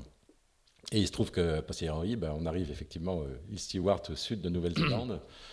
Et on en panne, on se remet en tribord. Et là, peu de temps après l'empannage, eh ben, le flotteur bâbord cède euh, au niveau du puits de foil, dans cette zone-là. Quoi. Cède et le bateau, bah, sans point d'appui, pivote autour de la coque centrale et se couche en très peu de temps. Et c'est le moment où je suis, en fait, je suis en train de sortir euh, du cockpit pour aller prendre le relais à Franck Camas, justement, à la barre. À Franck Profit, pardon, c'est Franck Profit, parce qu'on est ensemble de quart. Franck Profit. Et euh, le bateau se couche, se retourne. Il y avait Yves Parlier qui était à l'intérieur du bateau, qui était à la nave, lui, il faisait la nave, qui pense qu'en fait on est en train de dessaler. Il a pas, ça le réveille, en fait, il croit qu'on dessale et qu'on n'a pas choqué. Donc il sort au moment où moi je suis le dernier à pouvoir rentrer avec le bateau, enfin qui est vraiment euh, en train de basculer complètement. Donc je me casse la gueule dans l'eau. Il m'empêche de rentrer, quoi. Je me casse la gueule dans l'eau. Et ce qui, en hurlant, il faut choquer, il faut choquer, il faut choquer. il comprend, faut pas choquer, donc il rentre de l'escargot, il retourne à l'intérieur. Moi, je suis dans l'eau, puis je me mets sous le trou ah de la descente. C'est chaud quand même. Juste bien, impeccable. tout le monde est là, tout le monde est là, ouais, super. Bon, bon, voilà, tout le monde est là. Ok. Et c'est ton premier chavirage Ah oui, ah, Et ton seul bah, C'était pas un chavirage en fait. Oui. le bateau. C'est moins violent qu'un vrai chavirage. Oui, tu tombes pas de la hauteur. Il n'y a pas le côté catapulte. entre guillemets, tu pivotes juste autour de la coque. c'est presque un, un monocoque qui se couche, quoi. C'est un dessalage en dériveur. Hein? Voilà. Donc c'est un peu le, c'est un, un, peu les, c'est un, peu l'expé parce que vous allez être, vous allez être rapatrié sur. Euh, ben, on a eu énormément de chance, surtout parce qu'on n'est pas loin. Pas loin. On est à 80 000. Euh, enfin voilà, ce qui nous, la météo qui nous oblige à faire du nord et nous rapprocher de la Nouvelle-Zélande nous sauve et sauve le projet même parce que la veille, on a été dans des conditions euh, lointaines, dans la mer, dans de l'eau froide, l'impossibilité d'être récupéré tout de suite. Il s'avère que finalement, comme le, bateau a cassé, euh, en fait, on, sous la, plateforme, il y a euh, flotteur mât qui s'entremêle et qui continue à défoncer la plateforme. Donc on n'aurait pas pu rester sans doute dans un état de mer formé, on n'aurait pas pu rester à bord de l'épave. Il aurait fallu quitter en bib. Et là, euh, bah, en fait, on est euh, le vent en plus, on part vraiment. Euh, le vent derrière, c'est l'anticyclone qui rattrape, donc on sait que la mer s'aplatit gentiment pendant qu'on est encore à bord. Et 4 heures et demie après, on est récupéré, enfin, on est à terre. 4 heures et demie après, on est à terre. Il y a deux hélicos de secours qui arrivent, plus un troisième qui reste stationné en l'air, ce qui était, voilà, on ne comprenait pas tout à fait pourquoi, mais bref. Et en fait, ce qu'on je ne savais pas, ou ce qu'on ne savait pas les uns les autres, c'est que les, secours en mer sont financés par, entre autres, les médias. Et, ah du coup, dès qu'il y a une alerte, d'un sujet qui peut les intéresser, bah, en fait, c'était l'Icomédia qui était là. Voilà. Donc, euh, tout a été filmé. Donc, et nous-mêmes, on a filmé parce qu'à bande, il y avait ouais, Jacques Carès, bateau, euh... etc. Puis il est tombé sur la caméra avec dans son blimp là et on lui a dit bah, qu'est-ce que je fais de la cavale la caméra il y a de la batterie oui bah filme et puis du coup il a filmé à l'intérieur la séquence où on est tous en train de faire ce qu'on a à faire pour assez détendu d'ailleurs hein, très détendu bah tellement il y a un petit coup d'adrénaline collectif quand même, mm. donc derrière il y a un petit effet détente. Et puis détendu parce qu'on sait qu'on euh, est tous là, quoi. Mm. Il n'y a pas de drame, il n'y a pas de catastrophe, qu'on n'est pas loin des côtes, que la météo associée, enfin ce qui arrive, c'est l'anticyclone qui va lisser tout ça, que du coup c'est possible d'aller chercher les morceaux, que le premier message surtout, euh, c'est la force du partenaire de Groupama, là, c'est le premier message euh, quand Franck a annoncé que quand ils ont, il a eu le directeur de Groupama à l'époque, là, le message qu'ils lui ont retourné, c'est de vous ramasser tout ce que vous pouvez et on retourne, on, repart. Voilà. On comprend et on repart. Voilà, du coup, on savait que l'histoire n'était pas finie. Et on a effectivement réussi à ramasser ce qu'on pouvait, la plateforme, les bouts de mât, euh, un bout de flotteur. Et puis euh, le truc a été racheminé par cargo, retapé, euh, reconstruit chez Multiplan. C'était à cette époque, bah, du coup, le projet Franck était très occupé par le projet Coupe avec Oracle. Donc c'est moi qui me suis occupé de la surveillance de la reconstruction du bateau. Et, On parlait de résilience, hein. Voilà, exactement. Typique. Puis, voilà, puis voilà, exactement. Et puis c'est reparti avec la fleur au fusil pour attaquer une autre campagne de Jules Verne de préparation, de record de l'Atlantique, après tout le modèle de fiabilisation et de remise en main, avec une petite évolution dans l'équipage, quelques petites évolutions nécessaires, enfin nécessaires, rendues nécessaires par les emplois du temps des uns et des, autres. Voilà. Et on est reparti à bloc, après des, une belle campagne de prépa, et pour casser une cloison euh, sous la poutre arrière, euh, la crosse de bras arrière, pardon, euh, juste à l'entrée de l'Indien aussi, enfin pas loin avant l'Indien. Mm. Oh, on, a, un peu oublié parce que le, bateau a une carrière extraordinaire. Et je vous conseille le documentaire de, qui passe sur Sailors en ce moment qui s'appelle le, bateau, coproduit par, par Sailors, qui est la saga de ce bateau-là. Mais les débuts de ce bateau-là ont été difficiles. Il a été enfanté entre guillemets dans la, dans la douleur. Bah, oui, oui. Mais ce qui est intéressant justement, c'est de. Parce que quand le bateau a été mis à l'eau, conçu, construit pour envisager le Jules Verne, il y a quand même pas mal de voix qui étaient assez critiques en se disant Mais qu'est-ce que c'est? C'est un peu irresponsable de se balancer en aventure sur un Jules Verne avec un, grand Tormar. Quoi. Et ce bateau-là, si on n'avait pas ramassé les morceaux, euh, ça aurait donné raison à tous ceux qui doutaient de tout ça. Et le bateau aurait été enterré en disant Voilà, comme ayant été un bateau irresponsable qui ne méritait pas d'y arriver, qui n'avait aucune chance d'y arriver. Et en fait, il, voilà, il se trouve que parce qu'il a été reconstruit et qu'on a fait la, enfin, qui, on a eu le trophée Jules Verne avec ce bateau-là, qui depuis il est passé entre les mains euh, de Francis Joyon, avec lequel il, a refait le Jules Verne en de Banque Populaire, de, Banque Populaire, pardon, deux routes du Rhum, deux routes du, euh, trois routes du Rhum, un Jules Verne, deux Jules Verne, record de 24 heures, etc. Donc, euh, bon, voilà, c'est un bateau qui est, encensé, qui est, encensé, maintenant, qui est une référence, mais qui était pas loin de se faire euh, placarder complètement. La baseline du documentaire dont je viens de vous parler, c'était Il ne devait pas gagner. Il ne devait pas, bah, bravo. Bah, c'est ça. Hein, il est, alors après la, cloison est réparée et vous repartez encore, vous repartez une. Bah, convoyage retour pour remonter euh, sur la ligne de départ. Après, euh, à nouveau euh, un peu plus de boulot à, Lorient et une petite urgence de temps parce que là c'est le mois de, on arrive entre les Noël et le premier de l'an. on fait le convoyage, enfin c'est Franck me confie le convoyage, on fait une équipe un peu improvisée, il y a Ronan Le Goff avec moi et, et Jaco Carré, je crois que c'est les seuls du bateau. Voilà, c'est ça, le reste c'est une équipe un peu improvisée, de gens qui savent naviguer bien évidemment, heureusement, hein, indispensable. Et on ramène le bateau, un petit refit en plus, et il nous reste quelques temps de, de, de, stand-by, puisque euh, après, Franck, le bateau doit modifier le, le bateau avec un gréement plus court, etc. Enfin, la, route du Rhum, mm. voilà, exactement, qui est l'année euh, à l'automne suivant. Donc, un tout petite fenêtre qu'on prend de manière assez opportuniste, euh, qui nous laisse passer à quelques heures près le long du Portugal euh, avant de se faire coincer par une dorsale. Et puis là, ça s'enchaîne correctement, suffisamment pour qu'on mette 48 jours pour finir. Quoi. Voilà, donc l'objectif euh, rempli. quatre belles années, quatre très belles années de prépa, de mise au point, d'humanité, de collectif, d'équipe, tout ça. Voilà. Plein de richesses, super heureux. Et trophée Jules Verne, génial, qui était un truc ancré que j'avais dans la tronche, quoi, voilà, quelque part voilà, qui, restait, que je trouve, le trophée en lui-même, je le trouve magnifique, le parcours, la liberté d'inventer l'engin pour pouvoir euh, euh, envisager d'être le plus, possible, le plus rapide possible autour du monde, cette liberté de penser, de réfléchir, était, me plaisait beaucoup. Quoi. Si tu dois la comparer à, ta, à, ton, à ton tour du monde précédent qui était, qui était The Race, qui était mm. dix ans avant, en dix ans, mm. beaucoup de choses avaient, avaient, changé. Mm. C'est comment, comment tu pourrais les comparer? Oh bah, euh, Il y en a une, c'est une course, donc il s'agit de finir devant un second. L'autre, c'est un record, donc c'est euh, ça n'a absolument rien à voir dans la mm. définition. Ce qui fait que des fois, ça me rend un peu pénible la comparaison des records pendant les épreuves. une épreuve, il n'y a pas de record de triangle euh, olympique. Il n'y a pas de record d'un parcours banane. Il y a pas de, ça n'existe pas. C'est juste un classement, c'est un jeu d'échecs. Et en termes, de, en termes d'expérience personnelle? Oh, bah, tu, différent. Après, on sait où on va. Enfin, moi, je sais où je vais. C'est pas la même chose. Voilà, il y a un gros équipage sur Groupama. On est 10. Non, mais expérience. oui. C'est la piste étoiles, quoi. Il y a des, des, galons, quoi. C'est un peu les maréchaux soviétiques. Euh, non, pas de de soviétique là-dedans. Ils ont, ils ont beaucoup de décorations, c'est ça que je veux dire. Oui, c'est tout. Mais ils les portent pas. Hein pas besoin. je voulais pas être désagréable. il y a du beau linge, quoi. Voilà, oui, oui, oui. Et on s'entend très, bien. Et on sent très bien. Voilà, ça fonctionne très bien. Donc euh, voilà, et que, oui, oui. La certitude qu'on peut y arriver, la certitude que. Voilà, c'est presque Franck qui est le moins qui est le moins capé au, bah, au tout début, non, pas, oui, mais il n'avait jamais fait de tour du monde, Franck. Mm. C'est ce pourquoi il s'est entouré de gens qui savaient vers quoi ils allaient.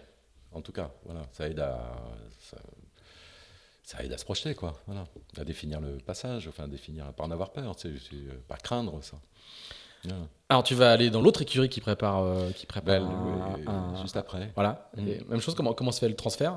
Oh, bah, très simplement par un appel de Pascal Bidigori à l'époque. Qui cherche lui aussi des compétences de gens qui ont de l'expérience de, de, tour. Euh, oui, voilà.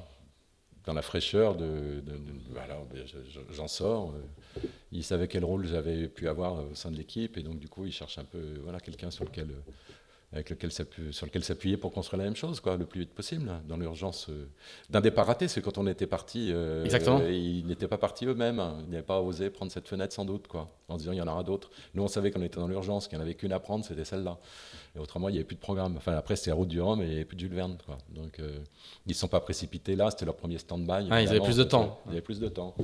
Donc, on parle l'année d'après, et puis voilà, on casse la dérive. Donc, nous, on casse dans la dérive de l'Atlantique Sud, retour etc. Changement de skipper. Changement de skipper, parce que Loïc Perron qui remplace euh, Pascal. Exactement. Ça t'a fait quoi de voir Loïc euh, débarquer bah, C'est une histoire croisée. Hein. Oui. Hum, on se voit souvent. Hein, on se croise souvent.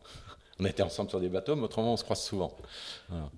Non, non, c'est marrant. Bah oui, ça fait partie, je sais pas, voilà. Les Arlésiennes, on se retrouve. On ne sait pas, on se retrouve, on ne sait pas, on se retrouve. Bon, du coup, le, Loïc qui arrive, quoi. Voilà, enfin, le Loïc qui arrive et l'équipage est prêt, il n'y a plus qu'à partir. Et il s'avère que, bah, effectivement, on est parti euh, l'année d'après. Voilà, stand-by, l'année d'après. Ça fait le jeu avec une météo euh, pas géniale, mais ça a fait l'affaire quand même. On aurait pu mettre beaucoup moins de temps, évidemment, c'est toujours une histoire météorologique, mais et, de glace aussi. On, on s'est refait bloquer par un énorme pack de glace dont on connaissait la position dans le Pacifique, qui nous a obligés à nous décaler en latitude énormément, nous mettre dans l'anticyclone. Ça nous a fait perdre énormément de temps. Mais le pack de glace, c'était magnifique. Parce qu'on est arrivé en bordure, là, c'était incroyable. Vous l'avez vu euh, Ah oui, ah ouais. il était filmé d'ailleurs. Il, y a quelques images, photos et autres. Et, euh, en termes de toi, qui, depuis qu'on enregistre, là, tu, tu, parles beaucoup des sensations, du plaisir, hein, du plaisir du toucher de barre. Euh, sur ce bateau-là, qui est beaucoup plus gros, beaucoup plus lourd, c'est le même? Non, c'est pas le même. c'est pas le même. C'est pas tout à fait le même. Il est équilibré. Il est un peu plus. Il y a un peu plus de tour de barre. Il y a un peu moins. De, il a un poil moins direct que l'autre. Il est un peu plus lourd, il y a plus euh, d'inertie, un peu plus de longueur, qui le rend moins volage, moins, moins, moins, réactif, en fait, tout simplement. Quoi. Un peu moins, mais c'est un excellent canote, euh, bateau avec lequel il est possible largement de faire des chronos comparables, à, même mieux que celui qui a fait Groupama 3 entre les mains de, Francis avec, euh, avec IDEC, hein. évidemment, bien sûr. Non, c'est un super bateau. Non, vraiment, le bateau sur lequel j'ai le plus pris mon pied à la barre, en dehors des Ormas, c'est vraiment Groupama 3. 3. il n'y a pas photo. Et en termes d'expérience, donc sur ce gros bateau avec un nouvel équipage, tu, toi, tu te, plus nombreux. Tu t'arrives aussi à t'en nourrir, c'est le même, c'est le même plaisir de. de c'est pas la même chose. De, la même aventure? Non, c'est pas la même chose évidemment. Ça change par euh, là, du fait de l'équipage qui est à l'inverse, qui est pas, c'est pas un équipage de gens très expérimentés. Non, voilà, c'est ça. Hum. Et toi, du coup, il y a un vrai décalage avec toi qui est, qui, qui l'est beaucoup plus? Mais peu importe. Enfin, ça pas, voilà. Mais c'est pas du tout la même manière de d'être à bord. Il y a beaucoup plus de monde. Euh, on était imbriqués les uns dans les autres avec Groupama. Franck n'était pas hors quart, il avait un quart, Franck, Franck Camas. La Loïc était hors quart avec le navigateur. Euh, le, groupe est plus grand, donc les relations sont moins intimistes. Voilà. Et, euh, en dehors du fait que, voilà, puis moi j'espère, voilà, j'avais dans la tronche 45 jours, parce qu'on savait qu'avec le 3, c'était vraiment un truc qui était abordable. Je me dis pourquoi pas dans l'élan le retenter. Euh, maintenant, c'est proposé, c'est maintenant. Il y a le train qui passe, il euh, faut le prendre. Voilà. J'ai pas réfléchi plus loin que ça. J'y suis retourné. Voilà. après, ça a été euh, voilà, comme ça s'est enchaîné avec 4 ans de campagne Jules Verne. En fait, ça s'est inscrit dans la continuité. Dans la continuité. Pour toi, c'est presque la même histoire. C'est très relié, ouais, absolument. Alors après, tu, Tu, tu, vas enchaîner sur d'autres expériences. J'ai fait ma petite fiche là, et, euh, notamment, on va te retrouver. Tu vas, certainement pas complète, mais notamment, tu vas faire de l'AC45. Ah, c'est complètement oh, autre chose. Voilà, ouais, un tout petit coup. Non, surtout, ce que j'ai fait, c'est euh, j'ai navigué avec Lionel sur Prince de Bretagne aussi après là. Voilà. Ça, ça a été, c'était intéressant, enfin très intéressant de naviguer avec Lionel. On s'entend particulièrement bien, donc c'était vraiment sympa sur l'eau, vraiment bien. Et il a fait, il a eu l'occasion de se mettre sur le toit sur une tentative de record. Donc il y a eu une petite expé. Euh, pour aller le chercher. Euh, voilà, quatre pour aller le chercher. C'était voilà des petites aventures, mais qui font partie euh, de la vie maritime hein, de toute façon. Il s'agit de récupérer un bateau à bonhomme, de ramener, de reconstruire, etc., repartir. Donc c'était riche de plein de choses aussi ça. Après un coup d'AC45, parce qu'évidemment les, circuits émergents là est assez fascinant. C'est la régate, c'est des engins qui ont un petit degré d'évolution par rapport à ce qu'on utilisait jusqu'avant. Donc euh, oui, ça m'a intéressé. Je suis allé pour China Team, hein China Team, ouais, un coup en fait avec Phil Robertson qui était en formation à ce moment-là. Qui était un petit jeune et qui, depuis est devenu un, gros cadre. Et qui voilà. Et donc euh, du coup, le, ma mission, c'était de passer du temps avec lui. À l'époque en Chine, on avait passé cinq semaines, euh, ouais, ouais, ça quasiment, avec des M2, des bateaux lacustres de trois, trois équipiers. Et en faisant du match, pendant, voilà, on n'a pas arrêté de naviguer, de naviguer, de naviguer, lui donner la réplique en fait. Donc j'ai fait le premier Grand Prix à Naples qui était dans la baston à la barre. Et puis après, c'est lui qui a pris la suite. Et euh, moi, je faisais en même temps du D35 aussi. Donc Alors, on va, on, va, Mais juste une petite question sur cette partie-là, sur la, sur la coupe, mm. qui depuis est devenue une épreuve de, de, de, mm. multicoque depuis 2010. Euh, mm. euh, ça t'a jamais atterri cette partie-là? Si, mais après, on peut pas. Voilà, c'est un peu des grands écarts à faire. Hein, hein. Et puis. Voilà, si, bien sûr. Non, mais si, quand la coupe est passée en multi, les, les engins m'ont absolument fasciné. Mais voilà. D'abord, il n'y avait pas de projet français, particulièrement. Voilà, euh, c'est pas des choses. Il y a eu des tentatives, mais. Euh, des tentatives, mais ça a toujours été compliqué de monter une coupe en France. J'espère que ça va y arriver un jour, dans la continuité, dans la durée, parce que c'est pas des choses qui s'improvisent en, en 6, 7 mois, 8 mois, 2 ans, quoi, non plus. Après, euh, voilà, on peut pas courir tous les lèvres en même temps. Non.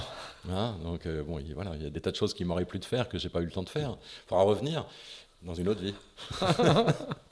Alors je voudrais qu'on parle un petit peu du, du, lac parce que euh, le, le, bah, beaucoup de coureurs multicoques et en particulier de, de, de coureurs olympiques on passait beaucoup de temps euh, sur le lac parce qu'à partir de, la fin des, années 1000, enfin il y a toujours eu beaucoup de, beaucoup de régates sur le lac, mais à partir de la fin des années 2000, je crois que c'est 2009, 2008, il y a les D35 qui se mettent, euh, qui un se peu plus tôt, mais oui, ça a été le moment où ça avait vraiment explosé jusqu'à 12 bateaux. Exactement. Donc ça, c'est des, des katas très légers ou pour, pour lequel votre savoir-faire est vraiment fait pour le lac en et, plus. Et voilà. Et puis vous, vous avez, enfin vous, quand je dis vous, c'est vous les, les, Français, les Français issus de cette, mm. de ce moule olympique là. Vous êtes vraiment particulièrement mm. recherchés. Et puis après, un moment, les, les, équipes Orma vont arriver pour, pour en faire un bateau d'entraînement et affiner les équipages, etc., etc. Toi, tu vas passer beaucoup de temps là-bas. Ah oui, oui, pendant, oui, oui absolument. J'ai commencé en 2009 la première fois. Et puis euh, ensuite, euh, donc pendant les années fin Groupama, même Bank Pop, hein, tout ça, hein, c'était les saisons d'été, donc c'est complètement compatible avec le programme de Jules Verne.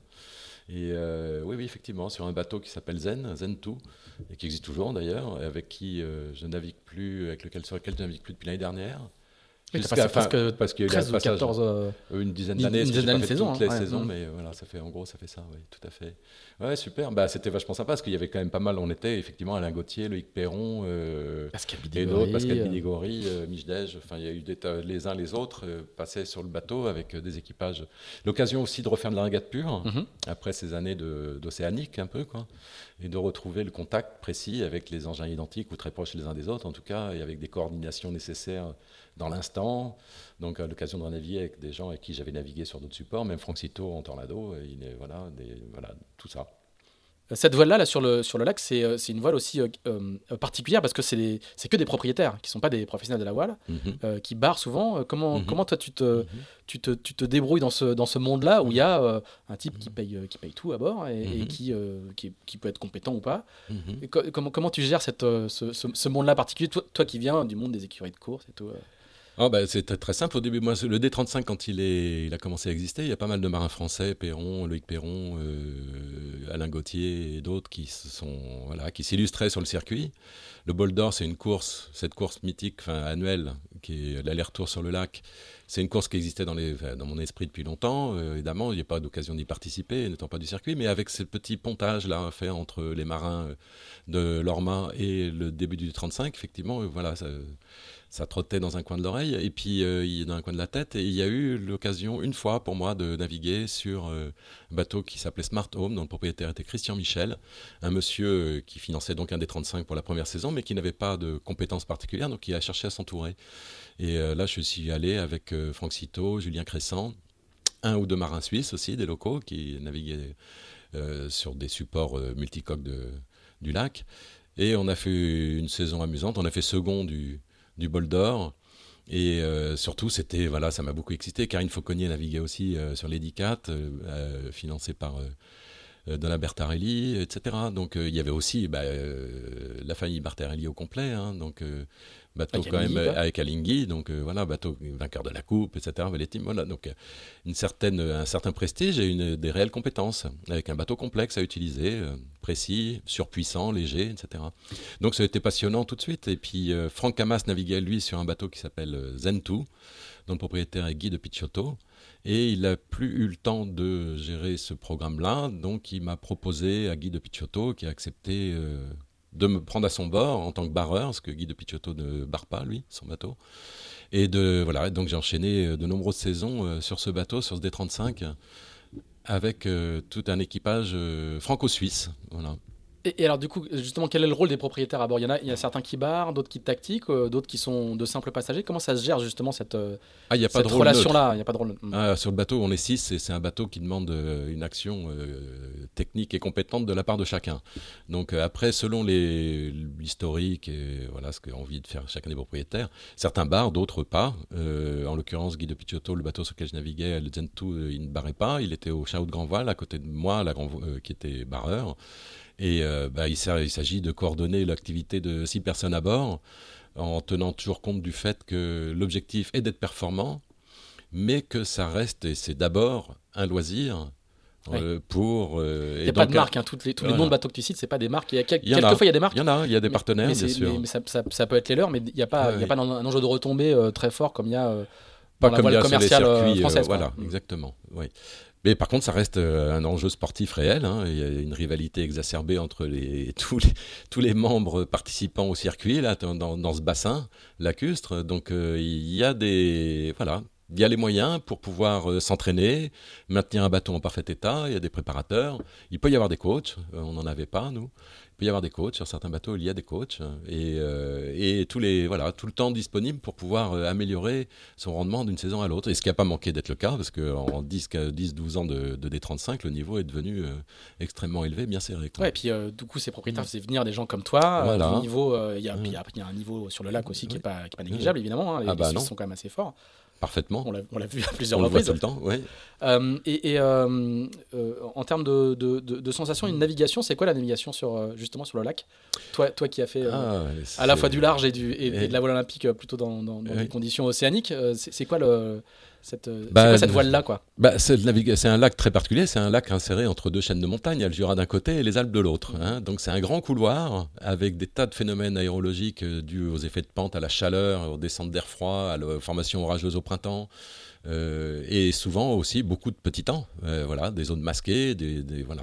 Donc ça demande une adaptabilité euh, permanente, c'est-à-dire que le bateau, une manière de régler le bateau est peut-être valable pendant 300, 400, 500 mètres, un demi, un demi mille, et juste après ça change un tout petit peu parce que le matelas d'air est pas homogène, qu'il y a plus de, voilà, on a des tirants d'air de 20, 20 mètres hein, quand même, 21 mètres de tirant d'air, donc ce matelas d'air est perturbé par tous les effets de thermique d'aérologie autour là euh, fait qu'il n'est pas, il est pas très homogène. Il y a quelques vents dominants, donc quand, une, quand il y a une dépression qui passe, il peut y avoir des, des, du vent de, de ouest, sud-ouest qui génère du vent, mais perturbé par tout le relief qui traverse. Donc euh, c'est des rafales, ça peut être des formations, il peut y avoir des grains renforcés.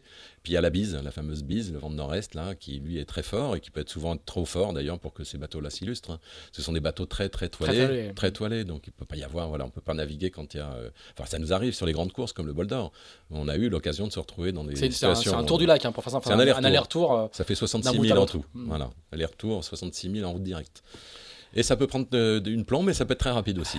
Et il y a beaucoup de. Quel est le rôle de la prévision météo dans ces, sur, ces, sur ces plans d'eau-là? Elle est, elle, est, elle, est, précise, elle est très travaillée ou, ou c'est d'abord l'adaptabilité qui compte?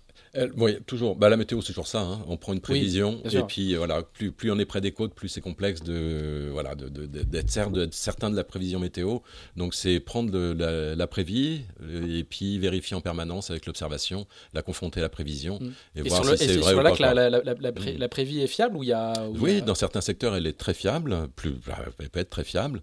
Elle est vachement, elle est très disséquée parce que ça fait partie quand même. Ils ont, il y a une activité lacustre qui fait mm. que il faut connaître la météo du lac. Hein.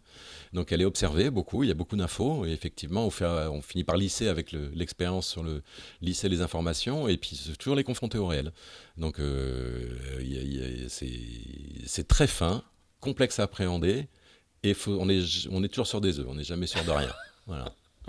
Mais ça fait partie, c'est la régate, c'est ça. Ouais. Après, c'est régate exacerbée. Après, on peut retrouver les mêmes de navigation quand on navigue en Méditerranée.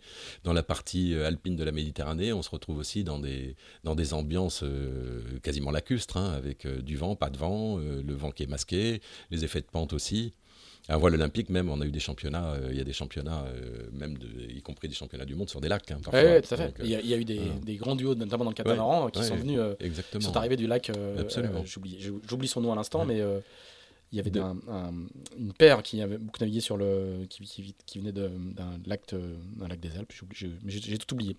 Eh bien. Voilà. Des, des, tornadistes qui étaient. Euh, des tornadistes euh Il me semble, oui. Mais euh, je, je, je, je, le remettrai, je le remettrai en annexe. Ah oui, Il y a Xavier Reville. Et voilà, c'est ça, c'est ça. Ah, Xavier Reville, par exemple. Xavier Reville, qui est d'Annecy. Oui. Exactement, voilà, c'est ça. Oui, oui, tout, à fait. merci. Voilà, bien. je me disais bien qu'il y avait un petit, il y avait un petit truc. Ouais, bah, peut pas être, peut pas être pour partout. Hein.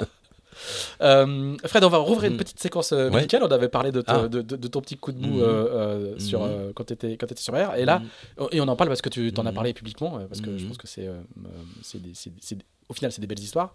Oui, tu, tu, vas découvrir pendant cette période-là, là, au, début des années 2010, euh, as un, petit souci au rein, est-ce que tu peux, qui, qui, va, qui, va te, qui va te gêner pendant quelques années et qui va bien se terminer parce que tu vas être greffé. Est-ce que tu peux nous raconter un petit peu ah bah, bah, comment on fait coexister cette, euh, cette, euh, ce petit bug avec, avec une vie euh, qui continue à être celle d'un athlète de niveau? Ah bah C'est toujours le, le, sujet. Quand on a envie, voilà, quand on a un petit pépin physique, quel que soit le rôle dans la vie, quel que soit, voilà, on a envie que ça continue. Donc, essayer de trouver les solutions, s'accrocher aux solutions. Là, il se trouve que c'est au retour du Tour du Monde avec Banque Populaire, là, qu'un copain médecin, à l'occasion d'un repas, me fait la réflexion, me disant Tiens, je trouve que tu récupères moins bien de ton tour. Là. Ça fait un moment que tu es arrivé, t'as pas super bonne mine, quoi. L'air d'être fatigué. Ah, euh, voilà, donc euh, ce serait pas mal de faire une petite batterie d'examen, enfin sanguin. Et puis là, il s'avère qu'effectivement, la fonction rénale est, bien faible, quoi, faible, faible, faible. Alors voilà, j'ai souffert d'une polykystose rénale, c'est un petit truc génétique dont ma mère euh, a souffert aussi, dans le même temps d'ailleurs. C'est marrant avec le décalage de quelques années, mais on a été greffés quasiment en même temps.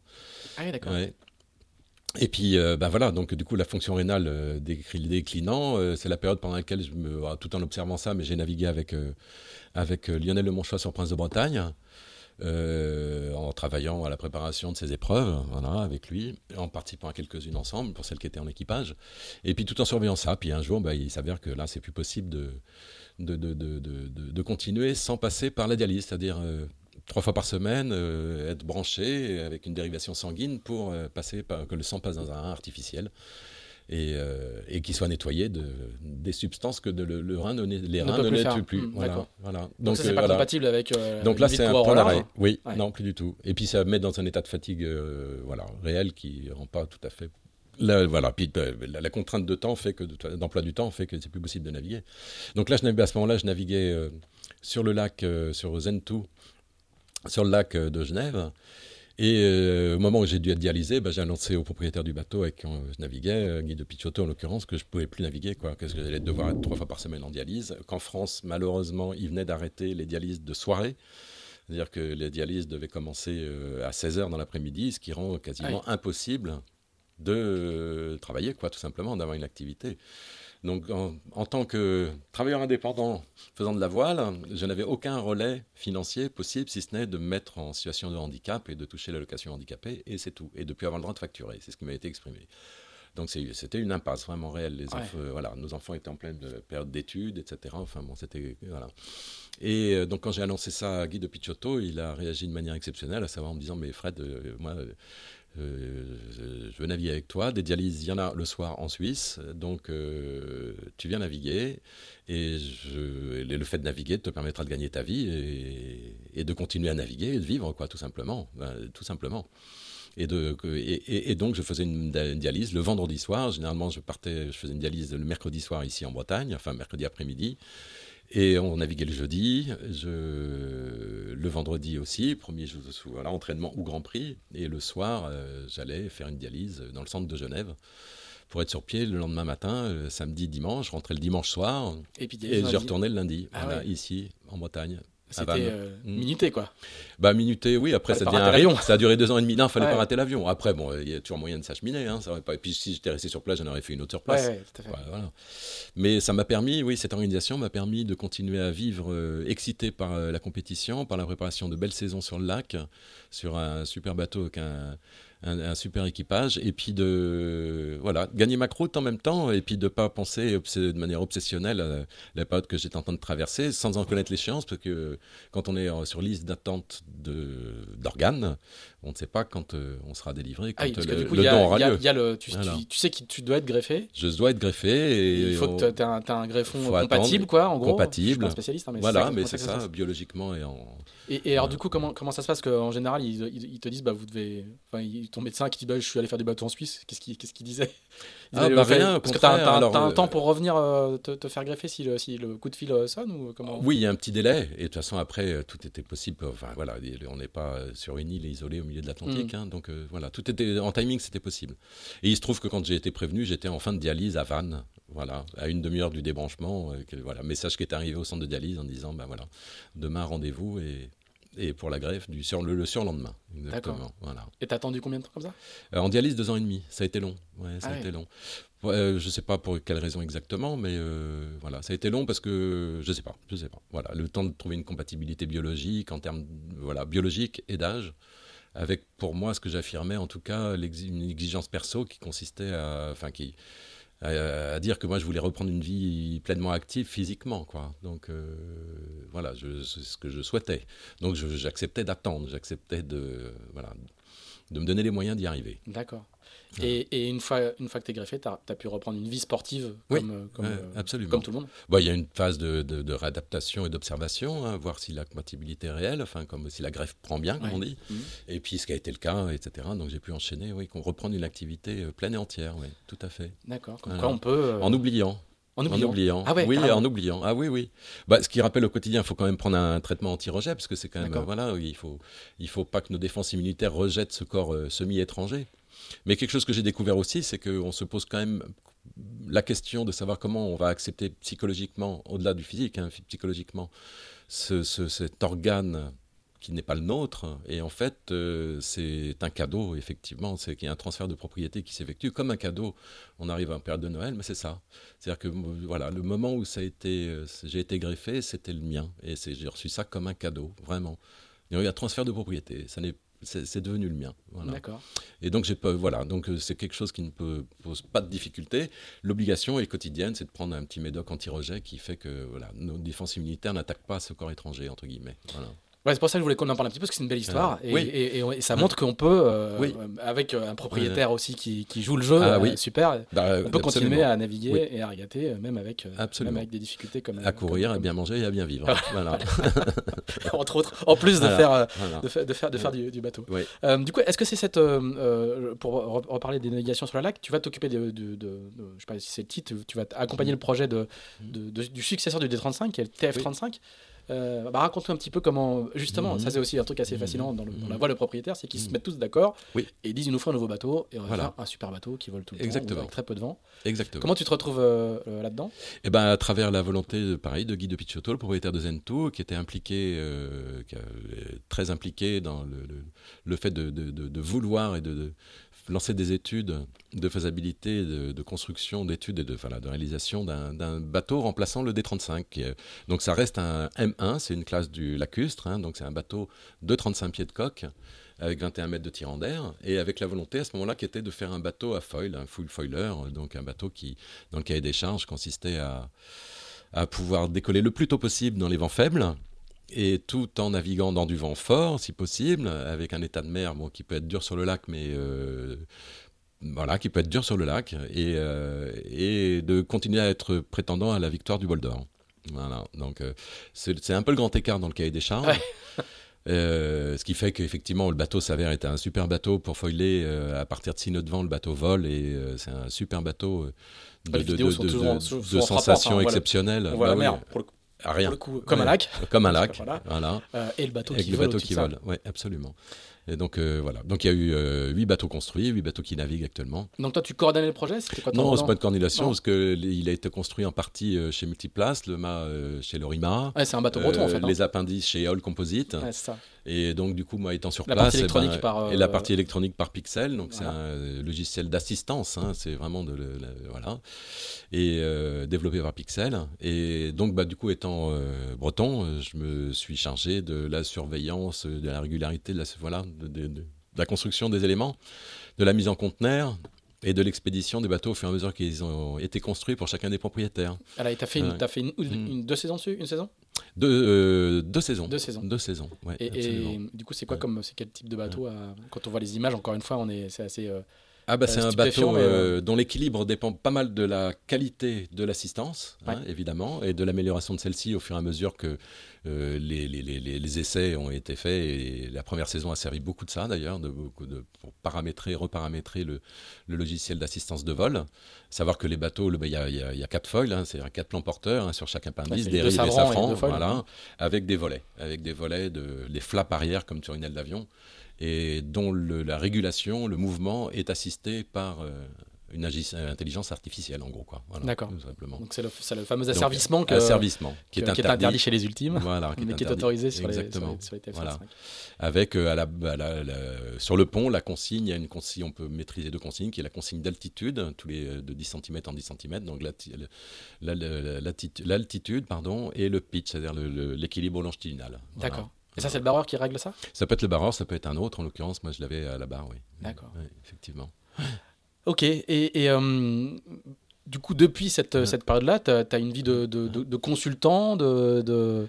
Oh, euh, bah, il y a toujours quelque chose qui m'a passionné au-delà du fait de naviguer avec les bateaux, c'est les objets eux-mêmes, en tant qu'à travers l'archi navale. Enfin, voilà, les années 80 ayant été euh, un grand, une grande période de découverte et d'essai dans tous les styles de monocoques, multicoques possibles, avec des praos, des trimarans, des catamarans plus ou moins grands, des formes de, de, de, de, de, de flotteurs, de, de tout, quoi. Tout a été, tout a été cherché.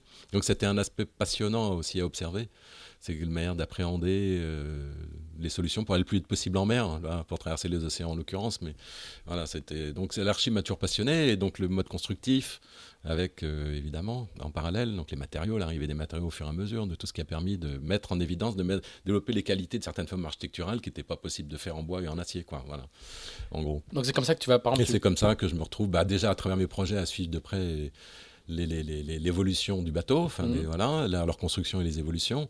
Et puis un jour, bah, justement aussi dessus le suivi de la construction d'un multi 50 qui est pour Silla Village à l'époque et qui est bateau qui est devenu Letton, euh, donc un, Ocean 50. Donc j'en ai fait le suivi de construction de A à Z. Et, et puis bah, ça a participé au fait aussi que j'ai pu être euh, euh, comment dire, euh, impliqué dans le suivi de la construction du TF35 aussi, voilà. Et, d'autres projets, voilà. D'accord. À venir, on verra bien, j'espère, toujours. C'est une partie qui m'a toujours passionné, l'archi. Au-delà de la compétition, l'archi du bateau m'a toujours passionné. Et, alors, et on en a parlé juste un petit peu avant, c'est pour ça mm. que je, vais, je, vais, le mentionner. Et tu étais capable de faire le grand écart parce que tu navigues aussi en, sur, en voile classique. Donc tu fais le TF35, qui est euh, l'un des bateaux les plus modernes du, du, du, mm. moment. Et tu, vas aussi, tu fais aussi de, bah, tu navigues sur, des, sur Marikita, qui est un. Depuis l'année dernière, oui. Voilà, c'est ça. alors là, pour le coup, on mm. est dans le vieux gréement.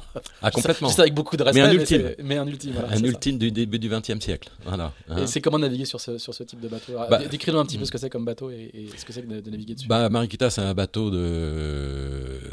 c'est un 19 Meiji de début du XXe siècle, 1911 hein, je crois, exactement si je me gourre pas. Et c'est un bateau bois structure acier, un plan Fife hein, de la génération des architectes, des frangins Fife, William Fife en l'occurrence.